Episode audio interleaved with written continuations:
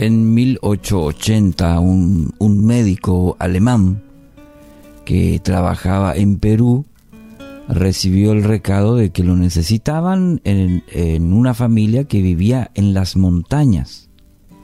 La esposa de uno de los indios peruanos estaba muy enferma y se temía por su vida.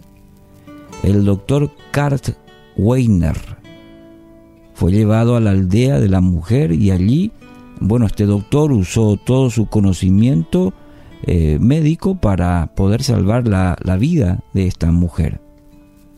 Tan pronto como se, se estabilizó, eh, se cuenta entonces que el médico emprendió el viaje de regreso al valle. El agradecido esposo le sirvió de guía a través de los pasos más difíciles de vuelta y cuando llegaron a un estrecho saliente, el indio eh, se apartó del camino. El doctor Weiner, entonces, claro, lo siguió de igual manera. Y entraron en una abertura de la pared rocosa y cuando estuvieron de pie, el doctor miró a su alrededor lleno de asombro y le pregunta al indio, ¿dónde estamos?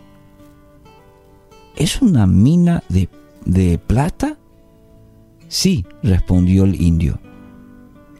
En pago por haber salvado a mi esposa, llévese tanta plata como pueda. Bueno, el doctor tomó un buen pedazo eh, de plata y presa también de la curiosidad preguntó, ¿en la aldea saben de la existencia de esta mina? El indio respondió, no.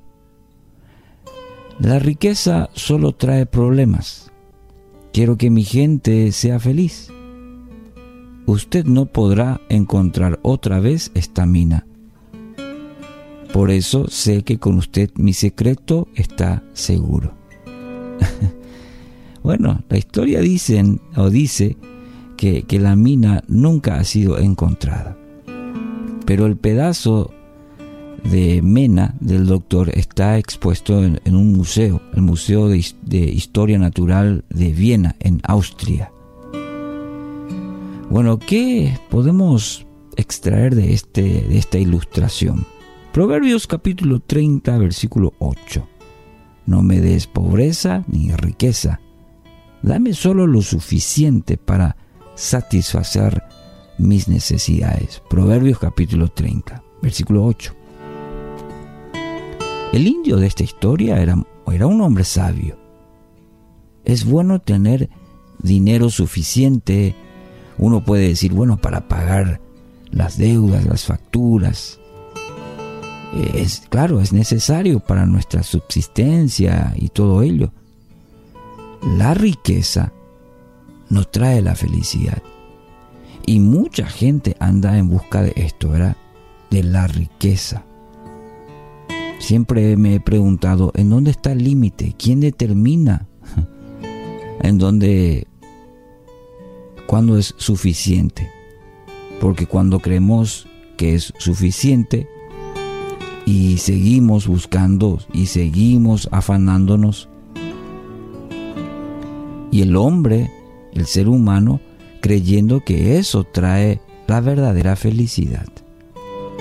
La felicidad, amigos, es una actitud, no una cuenta en el banco. Usted decide hoy si se va a levantar de forma, como decimos nosotros en nuestra jerga, pirebaí, ¿sí? una actitud derrotista, o la felicidad es una decisión, es una actitud. Puede ser que no tengamos todo lo que anhelamos, pero lo suficiente para ser feliz, lo suficiente para ser agradecidos a Dios. No busques la manera de hacerte rico. Busca las oportunidades de disfrutar lo que ya tienes. Hay tanta gente que se pierde en este camino de por esto que olvida disfrutar lo que ya tiene. El apóstol Pablo, fíjate, nos muestra un excelente camino. 1 Timoteo 6, 7, 8. Después de todo, no trajimos nada cuando vinimos a este mundo, ni tampoco podremos llevarnos nada cuando lo dejemos. Así que, y ahí viene la parte fundamental, si tenemos suficiente alimento y ropa, estemos contentos. ¿Qué le parece? No pero ñandilla y potabeu. Nosotros queremos más y más. Y Dios nos concede, pero mm, más todavía.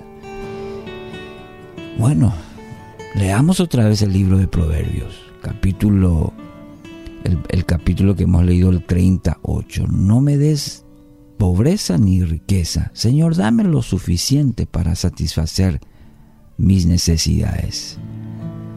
Hoy, bueno, quiero animarle a hacer una oración de gratitud a Dios. Si hoy despertó, si hoy está camino al trabajo, si está en plena tarea, lo que haga, dele gracias a Dios. Dios le concede. Por todas las bendiciones recibidas y sobre todo, querido amigo, oyente, haga de esto un estilo de vida, ¿sí? Del contentamiento. En Cristo tengo todo.